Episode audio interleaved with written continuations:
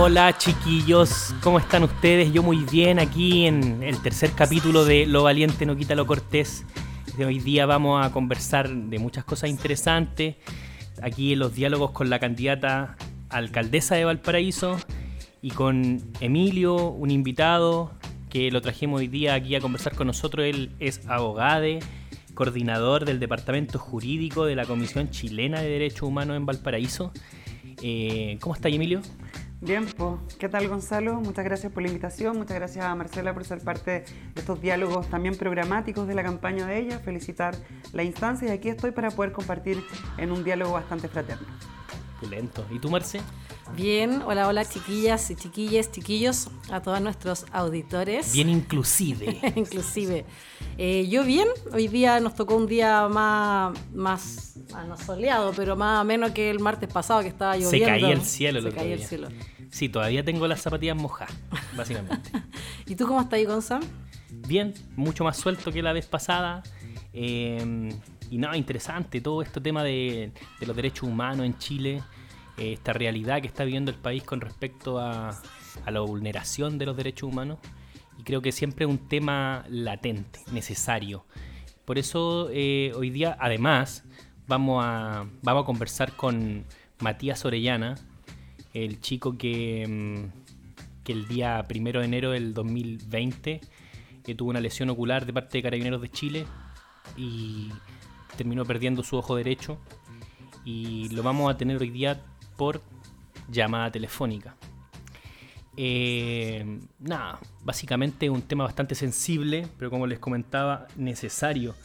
Y ¿les parece si llamamos a Matías y conversamos con él? Creo que la mejor introducción a, esta problemática de hoy día es conocer su caso y conocer la realidad de las personas que sufrieron eh, trauma ocular y están exigiendo justicia al Estado chileno. Hola Mati, ¿cómo estáis? Bien, ¿y tú? Buena, buena Mati. Oye, estamos, estamos al aire, podríamos decir. Buenísimo. Le comentaba aquí a la gente que nos está escuchando de que el tema que nos aboga hoy día es derechos humanos y en específico la situación que vive el país, las víctimas de trauma ocular eh, tras el estallido social y después la, la situación que están volviendo a vivir con respecto a la revictimización que están sufriendo al no conseguir justicia frente a la indiferencia del Estado chileno. Nos gustaría de que, de que nos cuentes qué, qué, está sucediendo y la experiencia tuya desde dentro. Poco a poco se van conectando, saludar al, al Emilio, a ti que está ahí también, saludar a la Marce. Eh, y bueno, tú, bueno, como tú mencionas, en verdad, eh, comentar que nuestra problemática ha sido, ha sido como es ahora, desde el minuto uno en que nosotros subimos, sufrimos la, agresión, digamos. O sea, en algún momento pensamos que lo, lo peor había sido la agresión hoy día nos damos cuenta que, que lo peor hoy en día es el proceso. El proceso está siendo quizás aún más dañino, más dañino que el mismo que el mismo trauma. Eh, este proceso para este proceso de rehabilitación se está volviendo traumático, se está volviendo muy traumático a la mayoría de, nosotros, primero por la lentitud de las atenciones, segundo también por la calidad de las mismas y tercero por, por el, por el abordaje que está haciendo el Ministerio de Salud con el programa, que dice ser programa integral, un programa a través del cual el gobierno se ha defendido incluso ante, ante, juicios internacionales, digamos, de que de algún modo han hecho la presencia incluso de alguna manera van agloriándose de tener un programa por el cual se hacen cargo de las víctimas y que solamente en su nombre es programa integral de reparación ocular porque en la práctica está enfocado solamente en la rehabilitación del, ojo herido eh, y no hay psicólogo, no hay psiquiatra. En su momento hubo atención de, de terapeuta ocupacional eh, y estas personas fueron despedidas hace dos meses, entonces la verdad es que ahora estamos súper preocupados porque más encima con la pandemia, con, lo que nos cuesta movilizarnos, pensar que somos personas de todas las regiones que tenemos que viajar a Santiago, eh, se está haciendo bastante difícil y bueno, estos últimos días hemos estado golpeando, golpeando puertas. Ayer estuvimos en la Comisión de Derechos Humanos del Senado exponiendo con detalles estos problemas y también algunas irregularidades que nosotros consideramos que han habido en el Piro, aparte de las que yo te menciono, que tienen que ver con los financiamientos y con el uso de los dineros, que por oficio nosotros hemos podido tener acceso a algunos documentos que, que nos han llamado la atención, que el programa, eh, un programa eh, de 2.200 millones de pesos, y, y a los compañeros ni siquiera le dan las gotitas para los ojos, ni siquiera le dan los cototitos para limpiarse el ojo. Entonces no, no tenemos certeza de cómo se están ocupando esos dineros, no nos cuadra, eh, no nos cuadran los, los sueldos de, los, de los funcionarios con, con, con el gasto anual que hay. O sea, el gasto anual que hay está hoy, hoy en día debe estar seguro que nosotros calculamos cerca de 220 millones de pesos y nos preguntamos dónde está el remanente, dónde, dónde está el resto del dinero. Claro. Entonces esperamos que, los, que en los próximos meses eh, bueno, ambas cámaras pueden hacer su pega porque hasta ahora han estado bastante flojos en, en, temas de derechos humanos. Eh, últimamente han mostrado un par de leyes, pero, pero mucha comunicación con las organizaciones no hay. Sí, me imagino que con respecto a la pandemia y todo lo que está, las implicancias que tiene la cuarentena y todo eso se hace todo más difícil. Eh, tú, Marcela, tú conoces a Matías, ¿no es cierto? Sí, nos conocemos hace 2017, parece cuando nosotros hicimos, relacionándolo con el podcast de la semana pasada, eh, con Sinestesia, Escuela de Teatro de las Personas Oprimidas, realizamos un taller anual y ahí llegó Mati, pues hizo ahí mm, el taller aprendiendo las técnicas de, teatro de las personas oprimidas. En ese contexto nosotros nos conocimos y, pudimos acompañar desde Sinestesia eh, la lucha que el Mati tuvo desde el día 1, eh, desde ese año nuevo, eh, ahí también muy ligados con, bueno, con lo que pudimos nosotros hacer desde difusión, acompañamiento en algunas situaciones de apelación y muy de la mano con el Dariel Jara, que es muy amigo del Mati, también es parte de Sinestesia y, y hemos estado vinculados todo este tiempo para apoyar en lo que hemos podido, obviamente. Así que nada, yo mandarle un abrazo grande al Mati y espero que nos volvamos a encontrar eh, una vez finalizada esta pandemia eh, haciendo teatro, haciendo teatro las personas oprimidas, que son los lugares en los que transitamos y, desde donde desarrollamos también nuestras luchas ligadas con el arte, con la cultura y, con, las reivindicaciones tanto de clase como de, de violencia. En este caso, al Mati le ha tocado duro y ahí estamos para para escuchar, para poder vincular, hacer redes y bueno, en eso, en eso con el Mati no nos conocemos, pues, así que esperemos que volvamos a hacer teatro de las personas oprimidas pronto.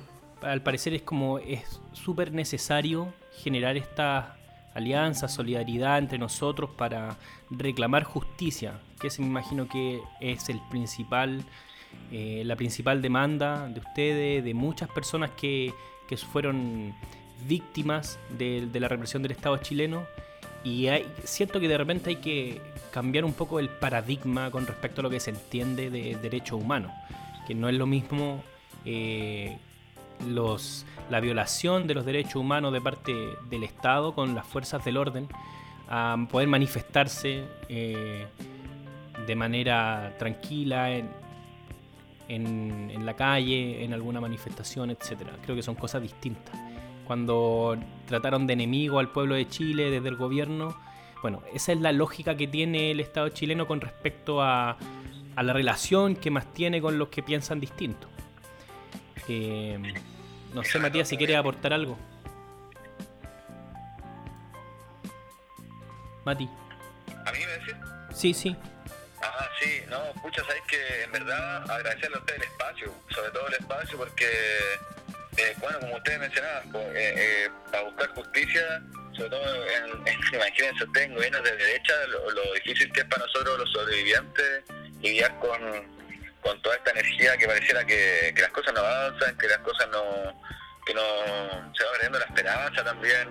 Bueno, son un montón de cosas y que, que de alguna manera estos pequeños espacios a veces vaya que suman para poder subir la moral, a veces también pueden mantener eh, la llama encendida también de lo que significa eh, esta, estas luchas que fueron que nosotros estamos abanderando, que por ejemplo que tiene que ver con los como son los traumas oculares que, que pasa súper poco y que pareciera que también pasa súper colado dentro de, toda la cagada que está en este país, sobre todo con la pandemia, y que bacán que haya el espacio para poder mantener informada a la gente que está mirándonos también y que se acuerde que que esto está ocurriendo, porque los traumas oculares no fueron hace uno o dos años, sino que eh, la herida está más abierta que nunca, sobre todo en estos días que hay un nuevo herido trauma ocular, un joven mapuche, Cristian Melipillán. Estamos sobre todo súper conmocionados, aparte porque ni siquiera se le permitió el traslado a la, a la UTO, que por ley debía ser el lugar donde él debería ser, haber sido operado. Fundamentalmente él fue intervenido después de tres días de ser agredido en el hospital de, Temuco, donde ni siquiera le pudieron sacar su perdigón del ojo, va a tener que ser intervenido, ¿no? Así que estamos súper conmocionados, la verdad, y, tristes, frustrados, enojados. Sí. Hola Matías, ¿cómo estás? Habla acá Emilio. Yo quería igualmente em, plantearte una pregunta, partir final, eh, desde la base de que Hoy día tú eres uno de los 460 casos de trauma ocular o de víctimas de trauma ocular que tenemos en este país y parece ser que por el número, eh, por esa cantidad, nos encontramos ante un Estado, ante un gobierno que tiene una política sistemática de vulneración a los derechos fundamentales.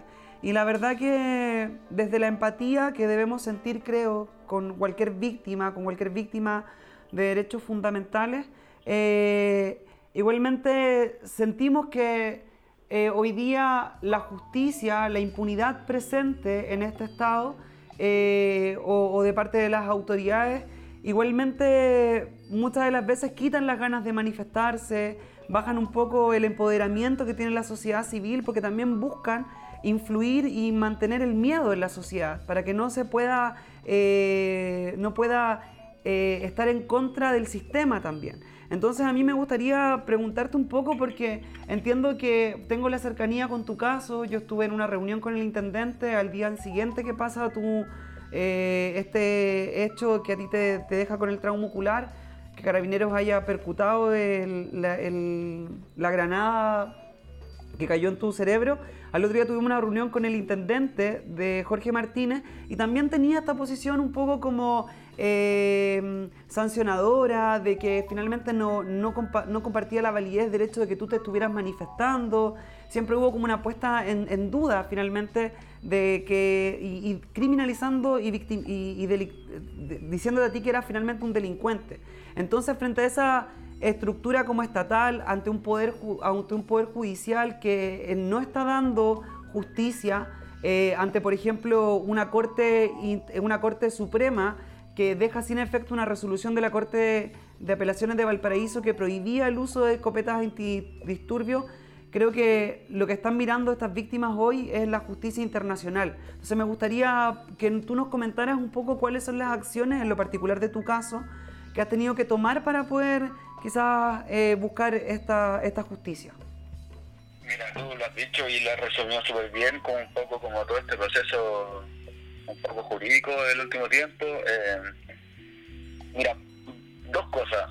Por un lado, algo súper algo super personal, eh, dentro de, toda la mierda, dentro de todo lo malo eh, y dentro de toda la desesperanza que hay también que de, estar luchando, digamos, en esta dictadura contra un, contra un enemigo invisible también, que, la, que es la justicia.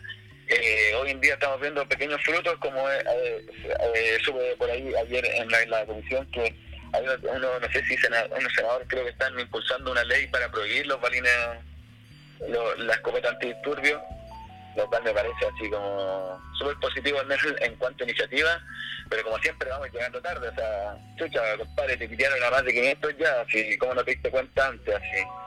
Eh, pero bueno, al menos son pequeñas cosas y en lo personal, eh, de acuerdo a lo que tú mencionabas, lo que pasó en Contraloría, eh, esta es una acción que estamos llegando, llevando con la murga en la clandestina y que claro, acá en Chile se nos cerraron las puertas de manera insólita, no hay nadie que se quiera hacer cargo eh, o intervenir en, el actuar y en, la en, las atribuciones de carabineros, pues, y en este caso es Contraloría que, que, que, que queda, que entendemos que no ni Contraloría, ni la, ni la Corte de Apelación, ni la Corte Suprema, como que todos se desligan finalmente de, este tema. Nadie quiere agarrar el, el sartén.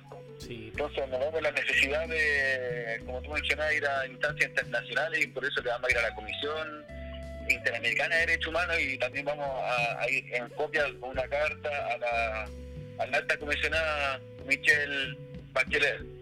La verdad es que es como un, un acto político, queremos dejar constancia de esto porque nos parece, nos parece grave y, y pucha, en verdad cada día que pasa, yo al final del día digo ya un día menos con Piñera y en verdad como que eh, sabemos que mientras esté Piñera en el gobierno todo es muy, es muy más difícil de lo que ya puede, pudiera hacer incluso con, la, con algún otro gobierno.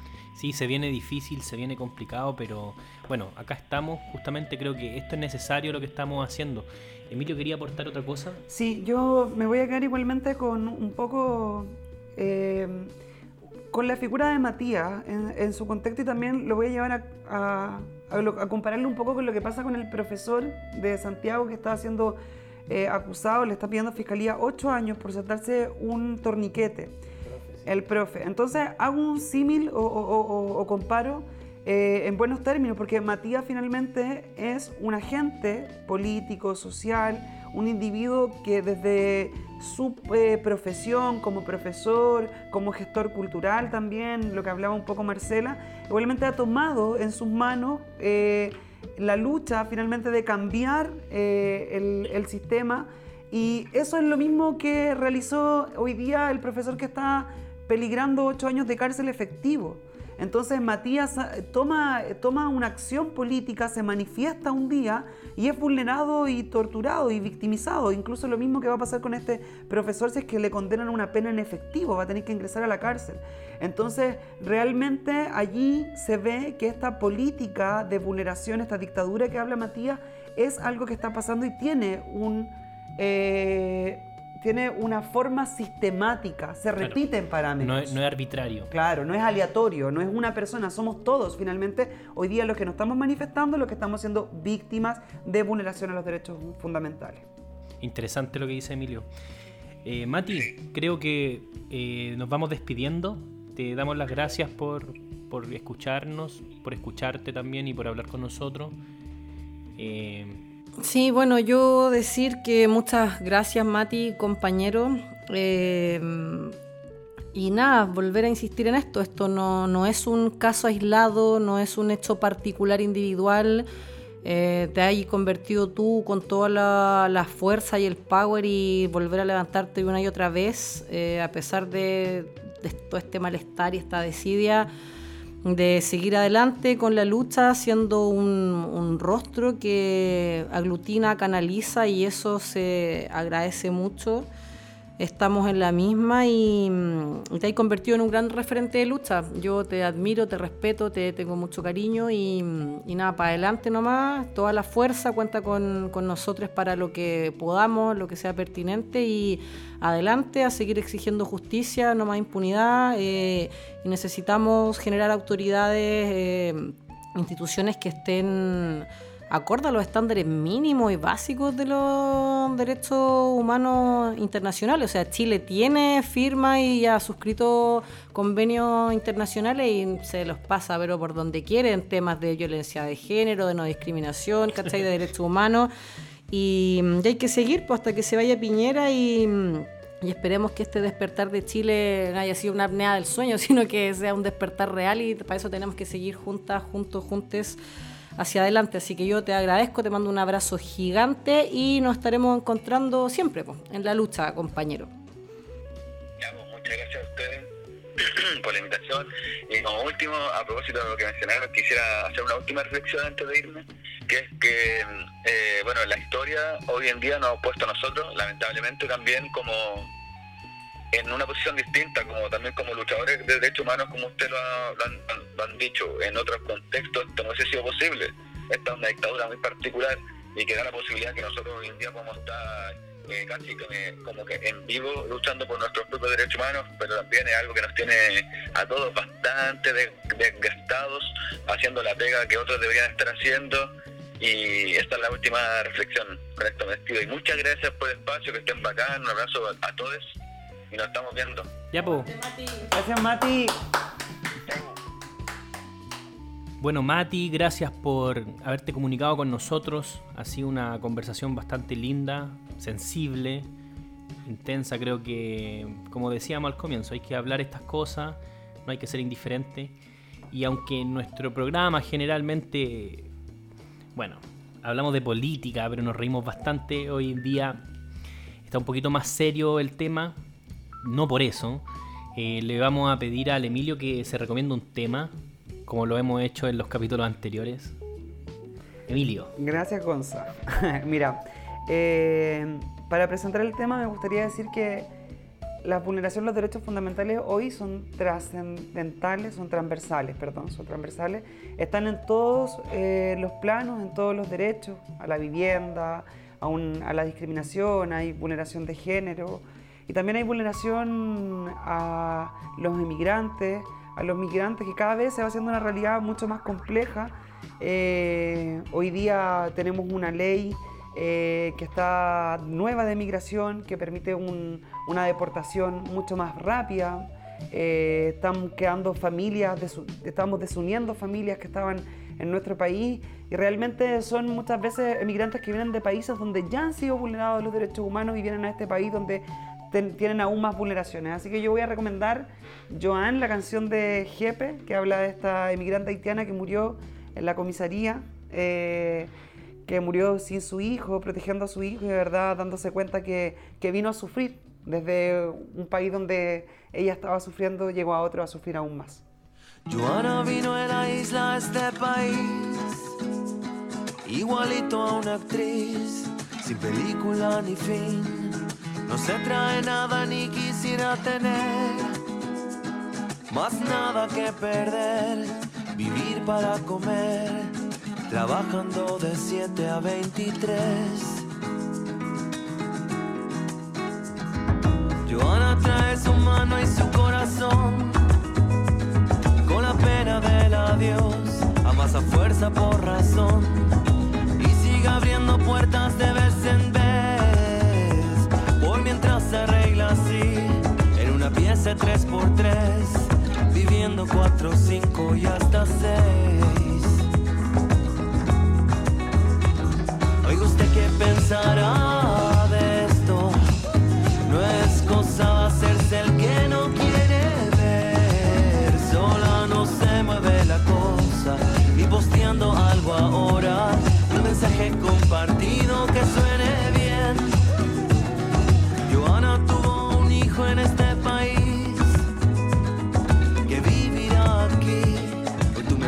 fuerza en él. Por eso el error más grande es querer creer. Culpable es el que hace lo que no puedes entender. Qué difícil es cambiarlo, pero hace bien. Oiga usted qué va a decir ahora. No es cosa de hacerse el que no quiere ver. Sola no se mueve la cosa, ni posteando algo ahora mensaje compartido que suene bien. Ni los bonos ni regalos nunca llenarán el vaso. Siempre el esfuerzo ser en vano para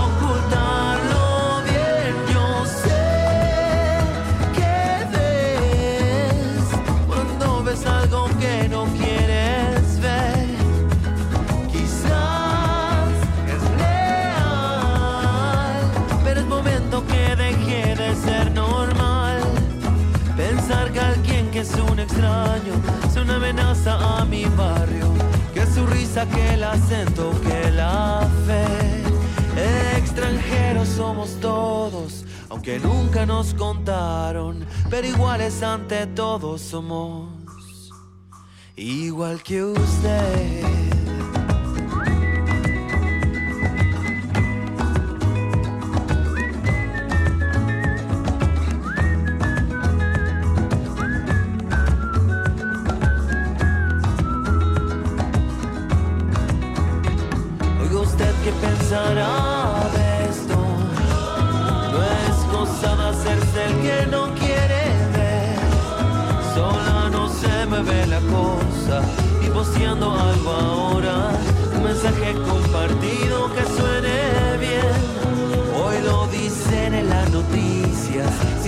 muchas te lo gritan. Digamos ver si esto está bien. La, la, la.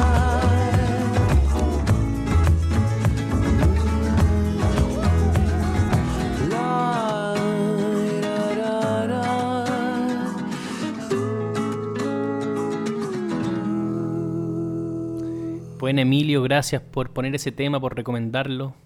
Eh, una historia más de vulneraciones de derechos humanos, una historia importante, acontecía hace poco, un par de años, y la historia de Joan, que vino desde Haití a, sufrir acá Chile.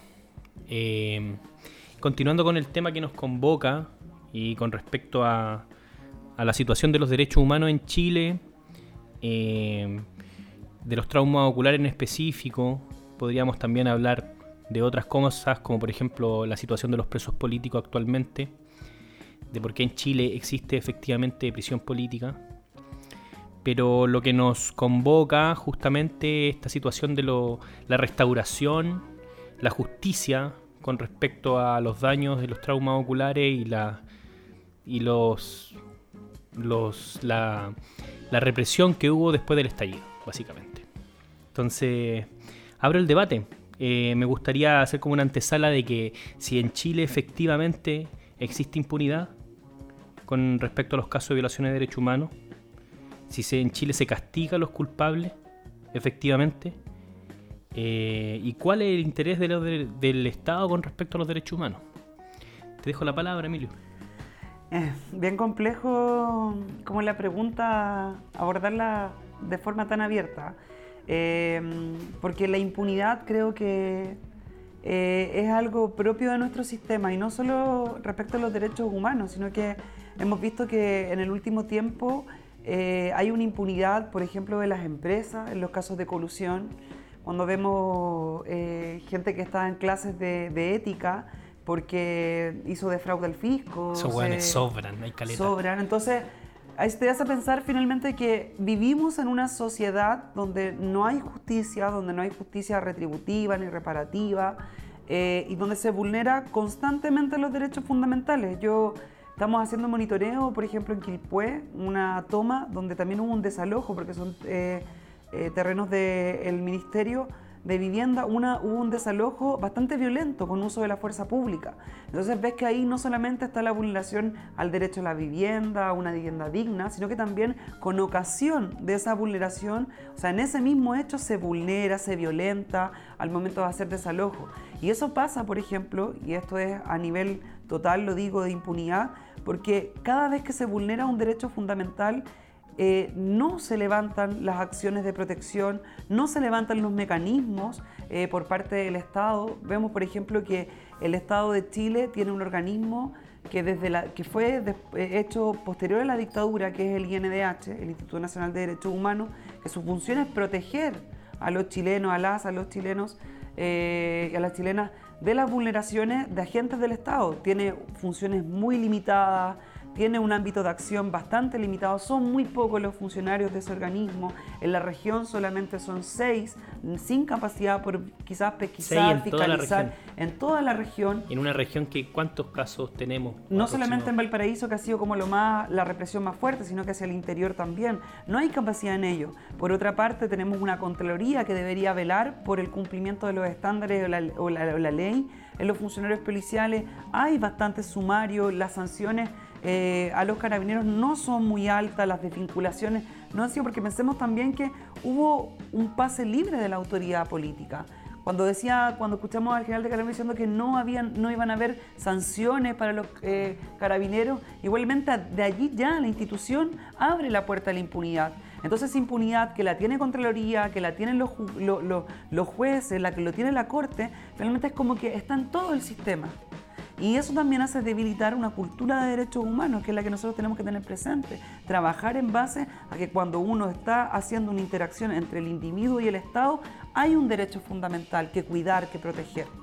Y la verdad que allí, un poco hilándolo con el, con el caso de Matías en particular las víctimas de trauma muscular, decir que también eh, hay revictimización de esas víctimas porque tenemos una posición finalmente por el, por el, Consejo del Estado, las víctimas de trauma ocular han hecho una demanda al Estado de Chile. Eso es lo que han hecho por que el agente del Estado que disparó, que les cayó la lacrimógena, eh, pague no solamente el policía que lo hizo penalmente por la lesión ocular, sino que también pague el Estado, porque fue el Estado el que uniformó a ese policía y está representándolo en el control del orden público. Eso quería consultarte con respecto a la responsabilidad civil. Esa es la responsabilidad civil, porque finalmente es una responsabilidad extracontractual por un hecho que está fuera de lo, de lo que está convenido. Es decir, ellos tienen la potestad para poder controlar a la gente en las manifestaciones, pero no tienen el poder para poder reprimir.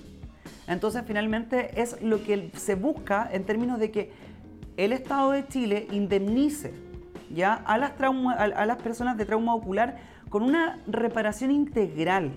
Y lo que vemos es que al momento de demandar y enfrentar, porque estamos en la Corte Suprema ya en esa demanda, la Corte Suprema lo que hace es pedirle la opinión. O sea, usted me está, están los jóvenes o las víctimas de trauma ocular demandando indemnización. ¿Cuál es su opinión, señor Consejo de Defensa del Estado?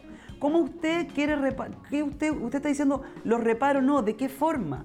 Y en esa contestación, eh, que es en el caso de las víctimas de trauma ocular, el, Consejo de Defensa del Estado dice no, en la reparación que están pidiendo las víctimas no corresponde porque los hechos que se suscitaron fueron parte de un proceder legal.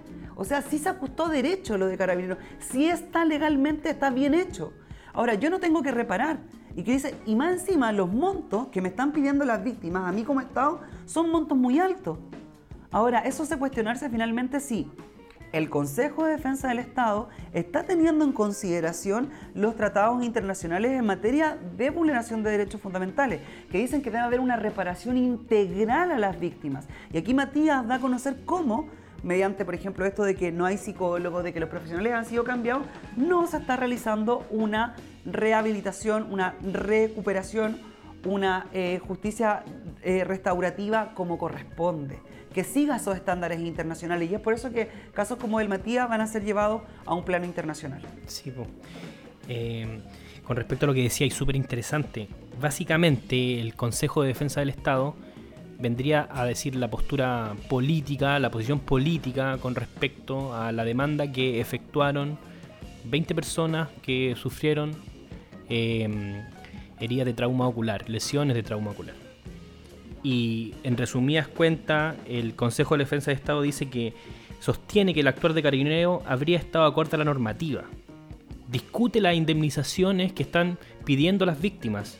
Dice que no están acorde, básicamente. Por ejemplo, de que no se justifica de que puedan no puedan trabajar, por ejemplo. O sea, cosa irrisoria, no. se desentiende, se desentiende por completo. O sea, no hay ninguna comprensión real, no hay ninguna, pero ninguna empatía con respecto a las víctimas. Claro, y no solamente esto, sino que también, si usted fija, no es solo el Consejo de Defensa, sino que lo que decía Matías es súper importante. Tenemos una institucionalidad en Valparaíso, la Corte de Valparaíso es una corte garantista, a, diferencia de todas las otras cortes de las regiones. Ellos velan por, finalmente, por la garantía de las personas. Y esta Corte de Valparaíso fueron alrededor de 15 o si no más de recursos para que pararan el control de orden público mediante la escopeta antidisturbio. Y la Corte tomó su responsabilidad jurídica y dice, ¿saben qué? Yo comprendo, tengo que darle protección al derecho de los manifestantes, señores carabineros, ustedes no pueden usar escopeta. ¿qué pasa allí? Hay un desconocimiento. Viene la Corte de Santiago, la Corte Suprema, que es el organismo jerárquicamente superior, y dice, ¿sabe qué Corte de Valparaíso? Usted, su fallo queda sin efecto porque los, los carabineros sí pueden usar la escopeta antitulio. Yo quiero, quiero adelantarme algo que es como local eh, de Valparaíso. O sea, la última... Eh, hay muchas víctimas, no solamente Matías de trauma ocular en Valparaíso, es uno de, de las comunas, de los sectores donde más ha habido represión, sino que también em, en Valparaíso hemos visto eh, cómo finalmente en las causas donde se quiere, se quiere perseguir la responsabilidad de los agentes, los altos funcionarios de la prefectura de carabineros de Valparaíso no quieren, por ejemplo, o los que estaban a cargo de los procedimientos no quieren declarar en las investigaciones, no quieren dar sus antecedentes, o sea, finalmente es una impunidad de todo. Y eso es lo que revictimiza, lo que eh, hace que las víctimas hoy tengan una posición eh, mucho más eh, disminuida, estén tristes muchas de las veces y vuelvan a tener el mismo trauma que tuvieron. O sea, tocáis una puerta, tocáis otra, otra, otra, otra y no... Volvieron a ser violentados, básicamente. Volvieron a ser violentados, por supuesto. violencia, nuevamente una violación a los derechos fundamentales, que es la las garantías que corresponderían por estos estándares internacionales a la reparación. Y no hay nada, entonces tenéis que ir de nuevo. mira, me, pongo en el caso de que de Matías o de otro compa que haya sufrido eso, esta lesión. Eh, y básicamente te están diciendo que el Estado te está diciendo de que los daños ocasionados fueron legítimos.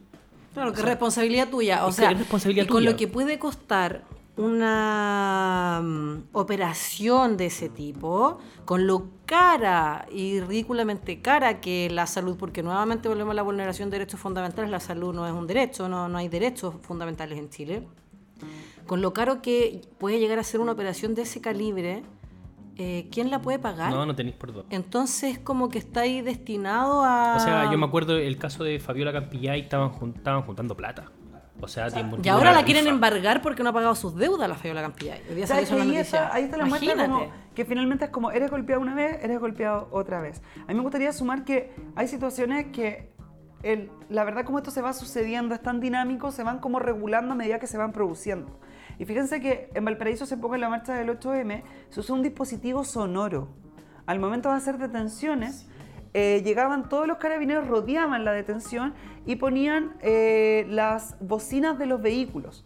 Y realmente el ruido era tan grande que llegaba a desequilibrar a una persona, a desestabilizar, porque dolía el oído al estar en contacto. Entonces, si tú te pones a pensar en la, en la legislación, en los protocolos de uso de la fuerza o de eh, elementos disuasivos, no están los dispositivos sonoros regulados no se encuentran regulados. Entonces, lamentablemente ahí vemos cómo se van suscitando situaciones en las cuales se van produciendo vulneraciones que no están reguladas y que tenemos que ir tratando de pesquisar y viendo las formas de poder Efectivamente. hacerlo.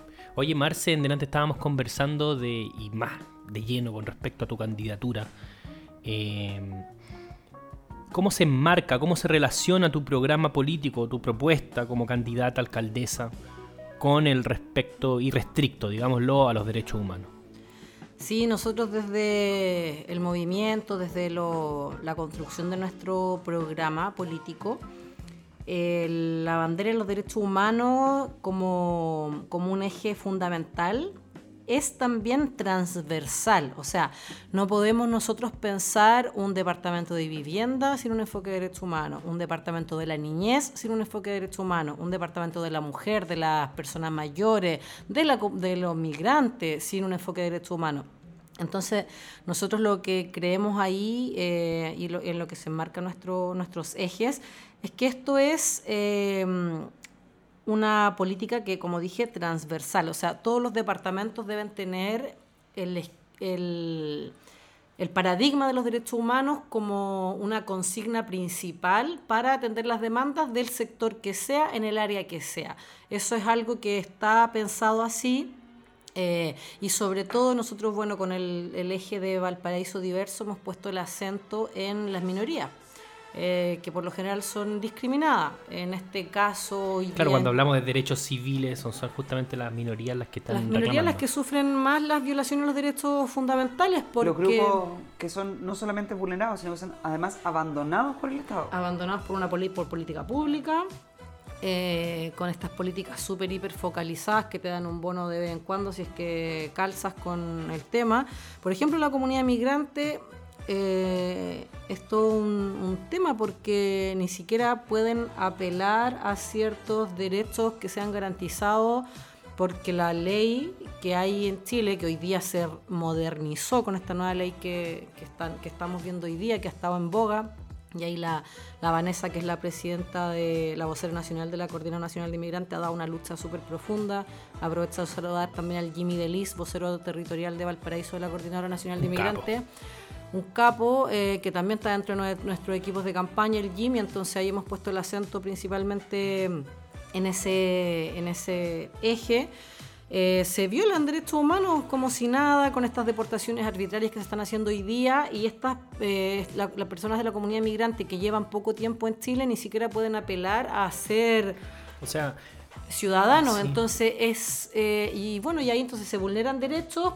Es que ni siquiera por, cómo está eh, eh, eh, hecho el Estado hoy día ni siquiera tienes el derecho a apelar a un derecho humano. Entonces no, no, cómo, o cómo se garantiza, ¿no? Cómo se involucra. Claro. Es que tú ves, por ¿Cómo se ejemplo, como casos así, que tú ves que, por ejemplo, la Corte dejó sin efecto el recurso, lo que tiene que ver que los mecanismos de protección existentes, como son por ejemplo el recurso de protección, no funcionan porque llega un recurso a la Corte y la Corte, al pronunciarse, otra Corte lo deja sin efecto.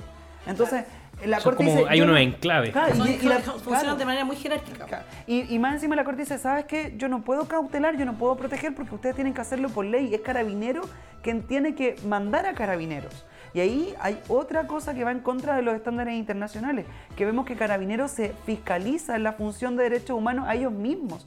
Hoy día hay, yo creo para poder quizás ir cerrando eh, eh, en, en estos temas, hoy día vivimos en un estado de excepción constitucional. La constitución en estos momentos no rige completamente, se puede ver limitado, la autoridad administrativa puede limitar las libertades de las personas. Y nuestro presidente, Piñera, al decretar el estado de excepción, lo decreta como un estado de catástrofe que es finalmente una calamidad, es algo que está pasando ya sea el estado de catástrofe por algún problema como, no sé, de algún desastre natural, en este caso por la pandemia, pero pide la autorización, ni siquiera pide la autorización, autoriza a las Fuerzas Armadas a que salgan a la calle, porque estamos en estado de excepción, en el estado de normalidad no pueden salir, y cumplan funciones de orden público. O sea, vayan y controlen finalmente la población. Y ahí vemos cómo, por ejemplo, tenemos los casos como el joven que fue detenido en Valparaíso, en Cayurriola, si no me equivoco, hace poco, donde se usó por personal de la Armada, primero, el uso de armas de guerra. por Ah, eso yo- que lo pusieron, que lo Claro. comparaban con este con el, caso de Estados Unidos. de Estados Unidos. Ahí hay el uso de una arma de guerra y también de una táctica de guerra.